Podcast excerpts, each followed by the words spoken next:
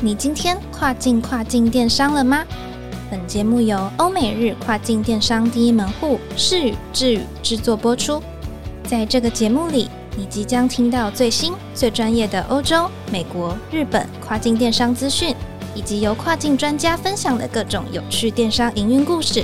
每周一个新主题，带你跨境跨境电商。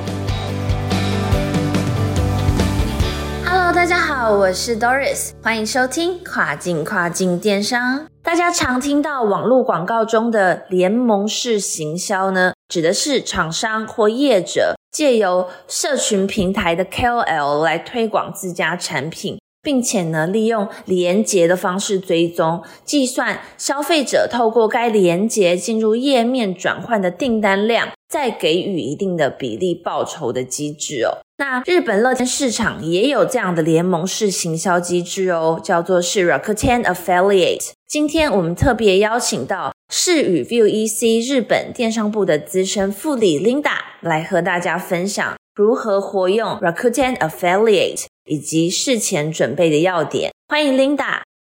Hello，各位听众朋友，大家好，我是 Linda。那今天要和大家分享什么是乐天 Affiliate。那乐天市场呢，它有自己的联盟式行销机制，也就是所谓的 Rakuten Affiliate。那布洛克呢、推特主和网红都可以透过登记会员，并分享介绍有乐天卖场连接的一个商品。那透过会员所介绍的连接所导进的消费者，只要有购买成功呢，就可以抽取佣金作为报酬。那店家呢，可以透过乐天后台的这个 Affiliate 专区去设定好要给网红们分享用的各种资料。那首先呢，要先准备好完整的素材。那店家呢，就算没有到 affiliate 去做一个特别设定的话，那还是会有乱枪打鸟式的一个部落格去张贴连接。那但这并不会对流量带来帮助的。因此呢，店家呢可以在乐天后台里去设定给部落客们张贴的 banner、店铺跟商品的介绍文、指定连接跟指定商品的类别等等。那让在寻找好商品推广的部落客们呢，也可以更快速的了解这个商品。更愿意为店家去做曝光。那接下来呢是注意成本的部分了。既然部落客可以帮忙去做推荐了，那他们就会拿到部分的佣金。但是不同商品种类还所做的这个趴处的抽成的话是不一样。那虽然在店铺的教学网站呢都会有详细的说明，那这边还是帮大家分为两类。第一个的话是给推广者的报酬抽成。那抽成比例的话呢是以商品的种类为主。像是食品类的话，就是百分之四；那玩具类的话，就是百分之三；家电类的话，就是百分之二等等。这个计算依存于就是你商品上架的时候所设定的这个乐天内部 IP。